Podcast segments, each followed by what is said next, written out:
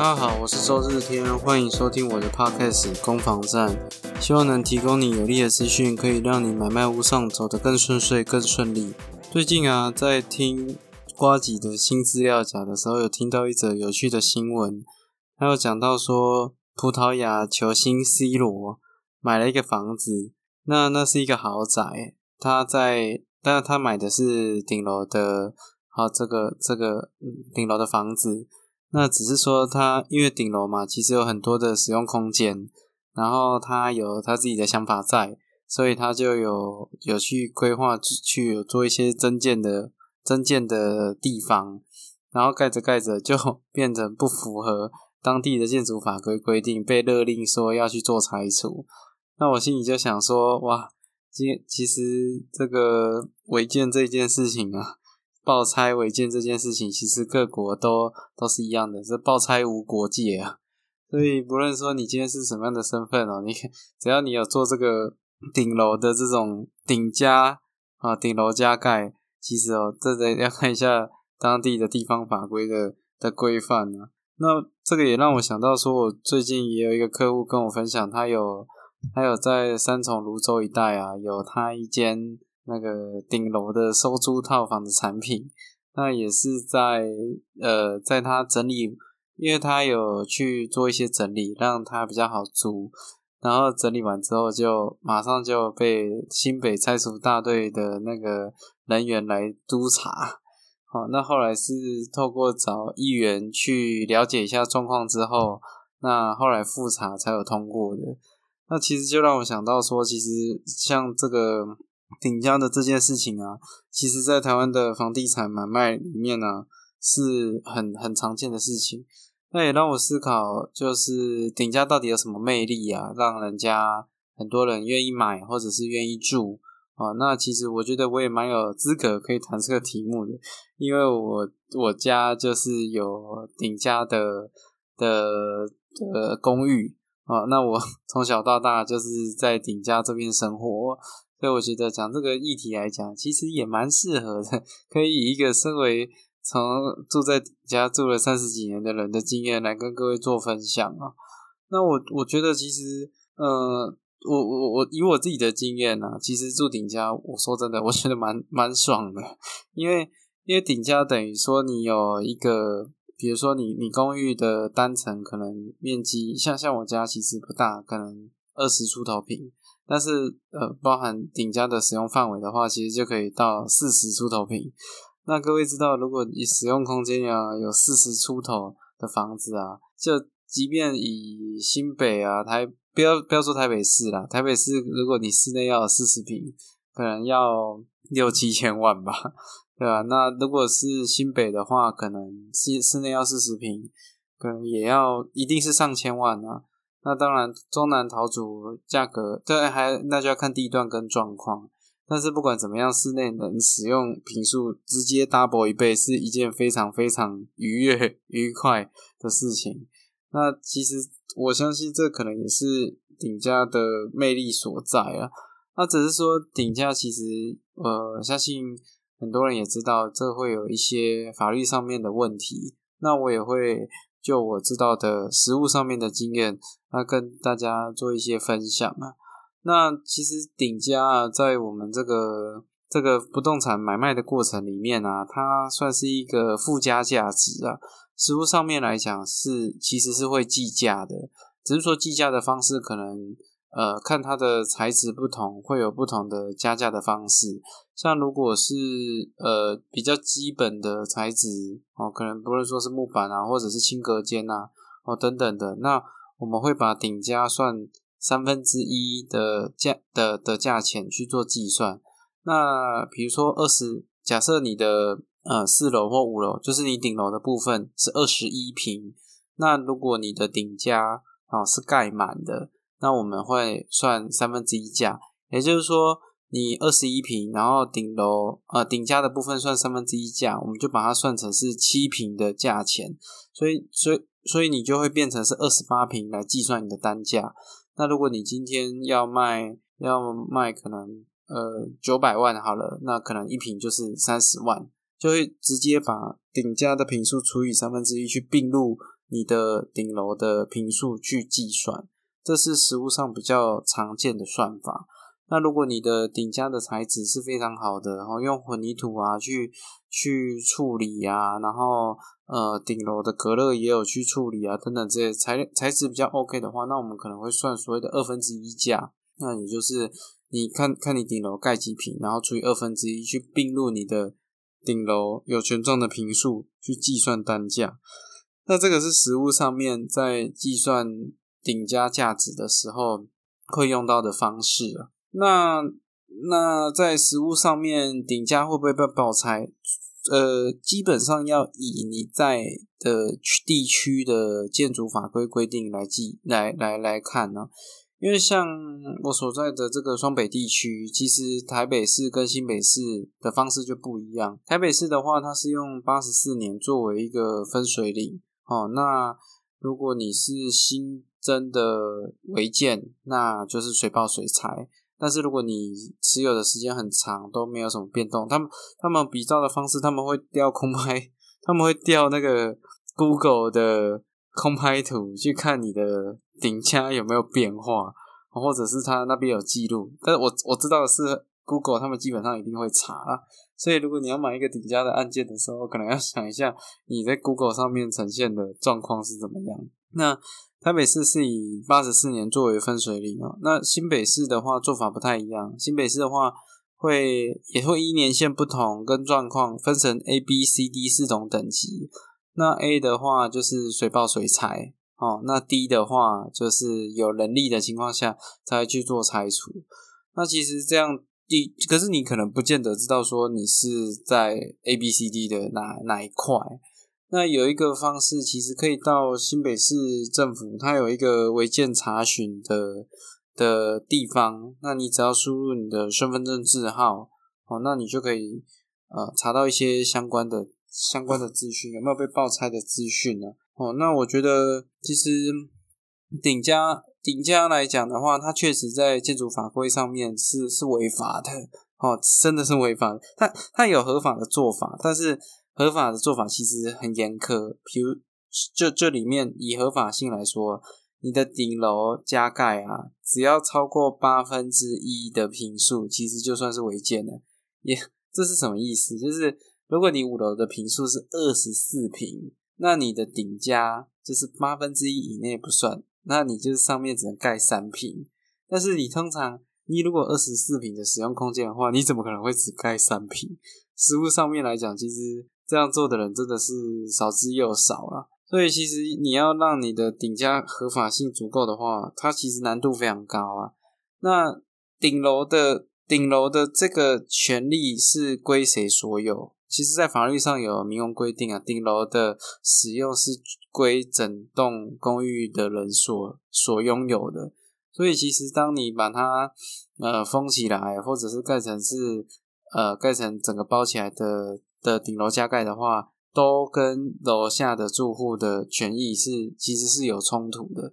所以其实有时候我们在实物上面，在这个出售不动产有顶加的案件的时候，我们都会建议买方啊，真的打点一下跟邻居之间的关系，因为有时候送个礼啊，或者打个招呼啊，其实大家有个默契在，那会事情会比较好去处理。可是如果你这一块都没有去做的话，然后工人施工啊，然后去给他有一些比较自己住，当然是是还 OK。可是有一些比较自产客啊或投资客，他可能就会选择隔这个所谓的隔套收租，那他把顶楼隔成四个房间到五个房间，很多工班的进出。那我只能说，这个真的是自求多福啦，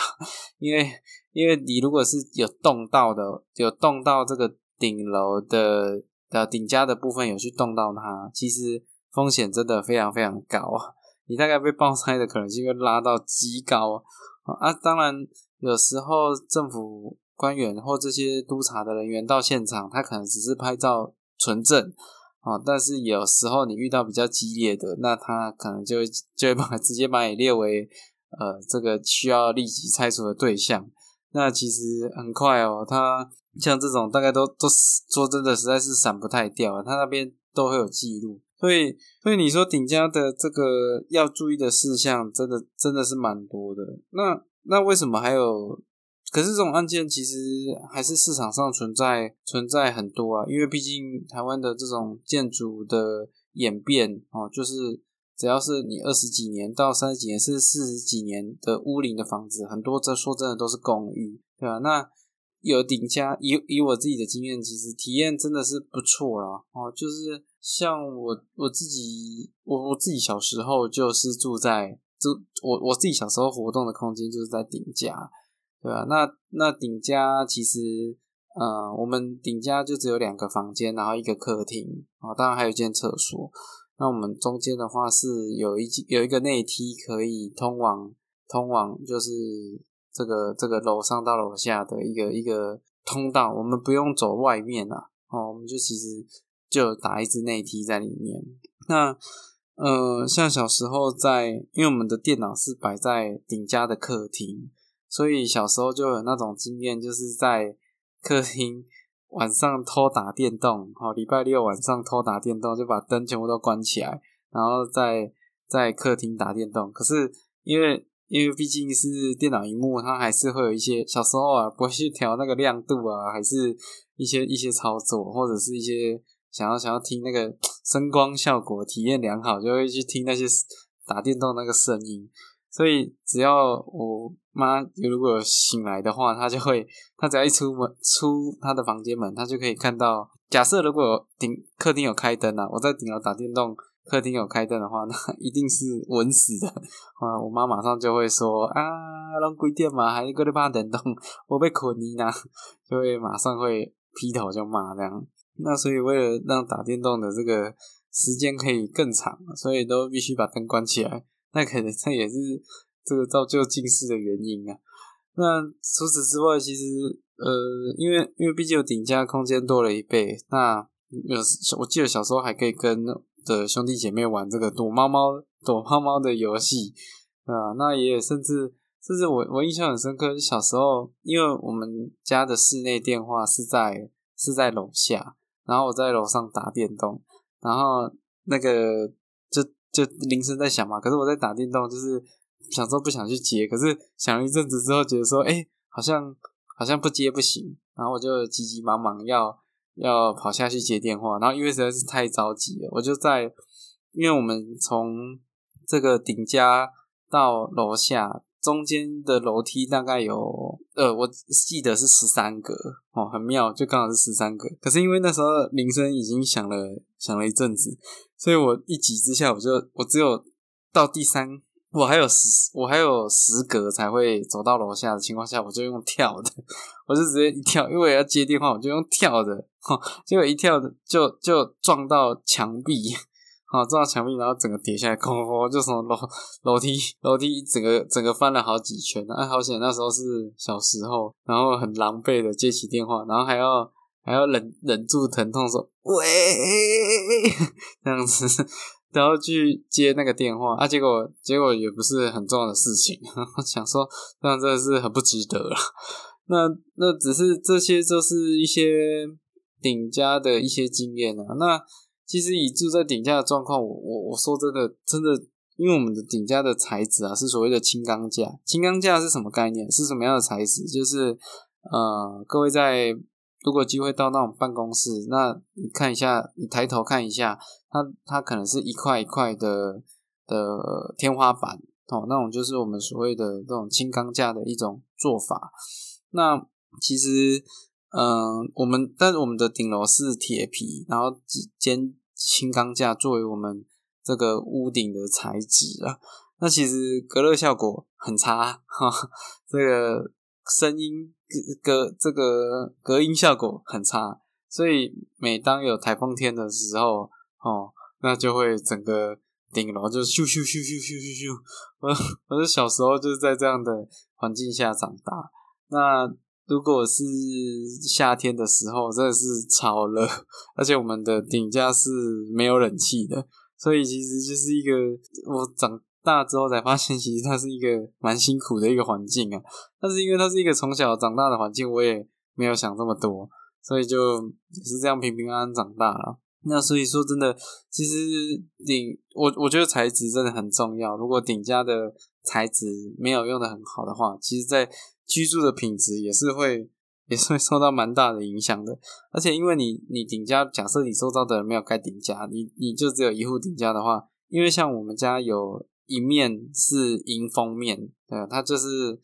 就就是只要有比较大的风雨的时候，那一面就会很严重。那其实像这种旧的房子啊，它的外墙的有没有裂缝，这个事情其实非常的重要。因为如果你的外墙有裂缝的话，那水就会从那个裂缝灌进去房子的墙壁里面，那你的墙壁就会里面就会有水。那如果它的水又没有办法顺利排出的话，它可能就会用壁癌或者是漏水的形式会呈现出来。所以我们家的那一面那一面墙其实。当然，我爸妈有花了很多的心思去去做一些，不论说是遮雨棚啊，或者是一些防护的措施啊，防水。可是其实哦，这种东西真的年久失修了，没有办法一劳永逸。所以，就我小时候长大，其实有一个墙壁，它的壁癌的程度是是非常非常严重的，它里面可能都 就是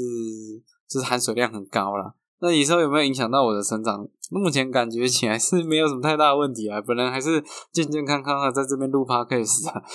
所以应该是没有什么太大的问题。那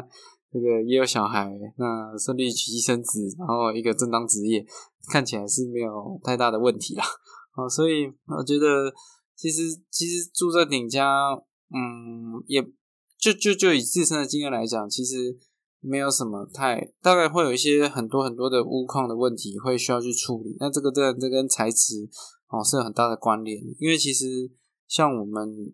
因因为其实雨水打下来，真的最直接受到影响的还是顶楼的这一户，所以你怎么做就会影响到哦整个后续的状况，而且啊。如果你顶家的材质用的是比较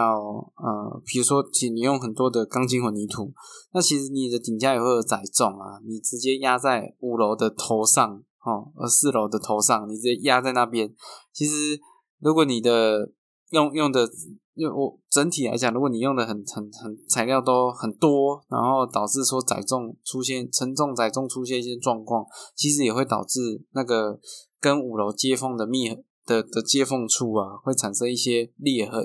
或产生一些状况。而且台湾其实是很多很多地震的，那摇啊摇啊摇啊，可能摇摇前五年没事，摇个十年没事，可是你摇个二十年、三十年、三十年、四十年，哦，那那那那就比较难说了。所以其实顶家除了除了法律上面的问题，我们是需要去留意的。其实在维护上面哦，也是需要。特别去去去做一些留意。其实，在这个以我自身的经验呢，这个不动产的买卖里面，真的是蛮多客户哦，也不能说蛮多，就是会有一些特定的客群是在买这种收租套房的产品。那因为你如果有顶加在，不是说你是所谓的四加五或者是五加六啊，因为你的平数直接是 double 的哦，所以你的可以得到的租金收益也会是一个 double 的一个表现。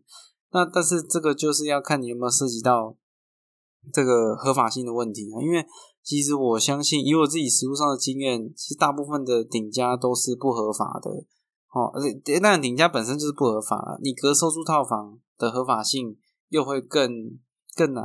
更难去呈现，因为如果你是要有申请装修许可的隔收租套房。在实物上面真的非常非常非常非常非常的少，因为因为其实各地方政府对于这种装潢的规范，它都有自己的一些内部规定在，所以如果你要走合法的路线，其实你花你花费的心思或花费的成本确实会比人家高很多，因为当你安全性去去兼顾的时候，还有这种合法性去兼顾的时候，其实相对的付出成本都会非常非常的高，所以实物上面呢。这个大部分，我我敢说，大部分九成的顶价都是都是很有很有疑虑的。可是你说这样的产品是不是应该我们哇，这个跟政府达成一个共识，然后全部都把它拆拆，这个让让这个市容变得更更好、更更完整呢？其实我自己本身也觉得，其实并不是这么适合，因为其实实物上面啊，很多会租这种顶家的的套房或者是雅房的。的这种承租方，它其实就是相对是一个社会上的弱势哦。那那可能五千块六千块有一个让他有一个有家可以啊避风，或者有些居住可以休息的地方，这个对他们来讲就是一个很大很大的居住需求。所以我觉得其实实物上面你家如果是自己要住的，当然你在整理上面一定要符合建筑法规的规范，像像。你你盖啊，当然你要合法，你就整个八分之一啊。但但这个真的是难度非常非常高，毕竟你二十四平很大的空间，你变换成顶加，如果只能只能做八分之一，只剩三平，我相信我相信这难度真的是很高。大部分人还是会选择说能盖多少算多少了，可能会盖到三分之一、三分之二、三分之三都有可能。如果是本身来讲要自己住的话，因为其实政府都有相关的规格的。的这个法规规定，像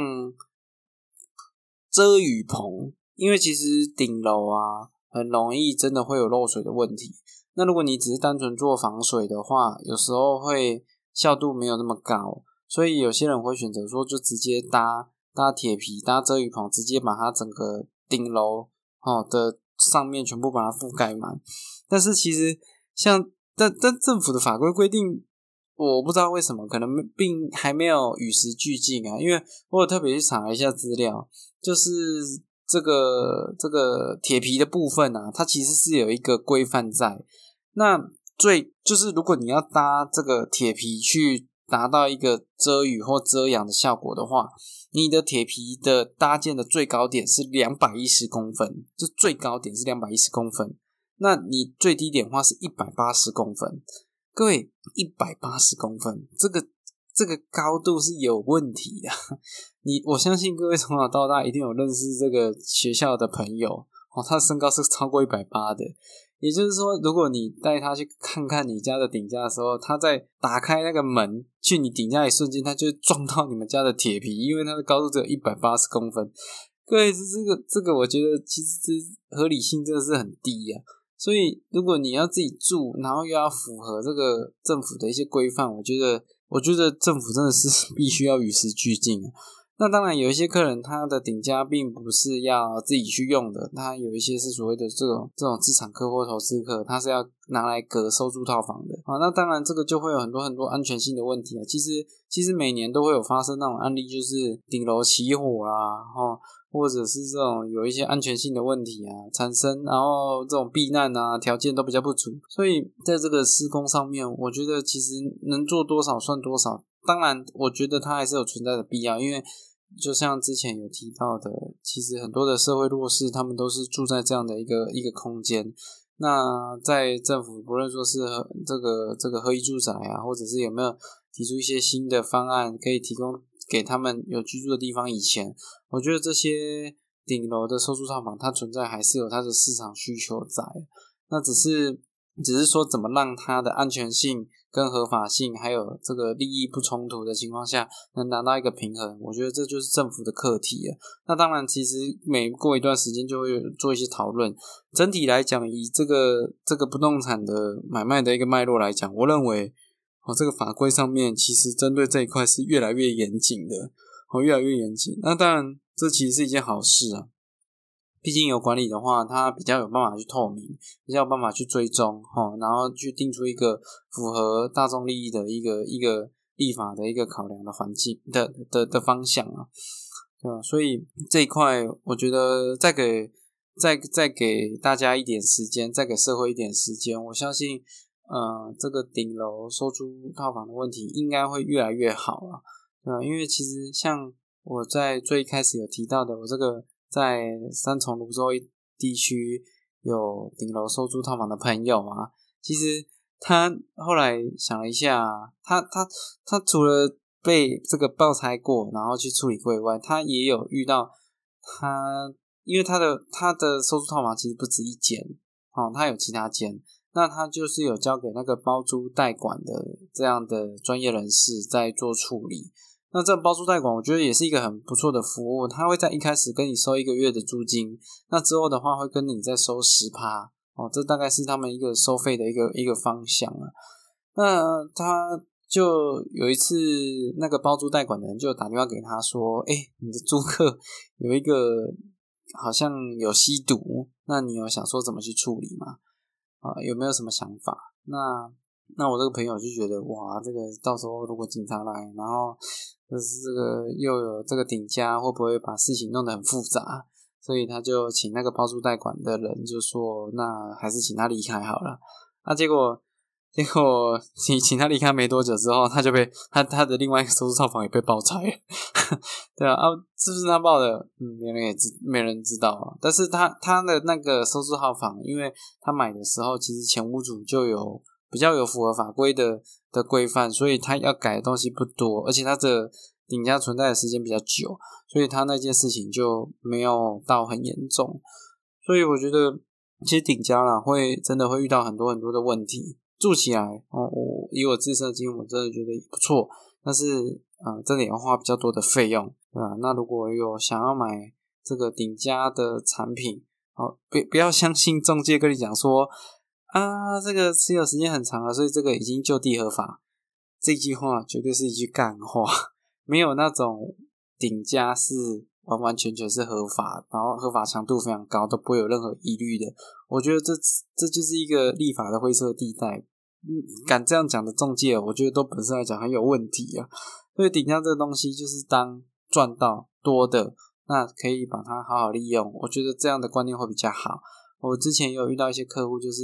买那个四加五，然后五楼出租给别人来缴他四楼的房贷。那我觉得其实这本身来讲也是一个不错的的选项。但是就是它就是公寓产品啊，那公寓产品。就有公寓产品的客群，那电梯产品有电梯产品的客群，所以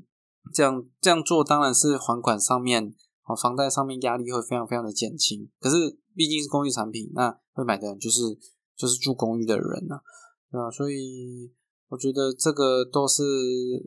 结论，就是说，如果今天要买这个顶家的产品，如果它持有时间很长，这是加分的哦。如果他很有本事哦，去去。这个爆拆大队来看过都会过，那那就是超加分哦。他这个即便因为既有身份证就可以去查嘛，就可可以查查他的违建状况。如果这个也过，然后它的用材也是好的，那我觉得这个顶家这是一个好顶家，这是一个很棒的顶家，它是加分的，好棒棒啊！但是如果讲的这些没有哦，它的材材质不好啊，或者是说它整个是盖满啊，或者是它用材很差啊。哦，这个我觉得其实，在买之前真的要特别、特别、特别、特别、特别的去留意，因为毕竟买卖房子是大事，你买了你就要承担这所有的一切，所以有做点功课还是好的。那如果你觉得这个跟中介的询问的答案好像不是这么肯定，我觉得其实多问几个中介也不会有什么坏事啦。哦，那针对这个顶家的想法，以我自身经验，顶家好棒棒。如果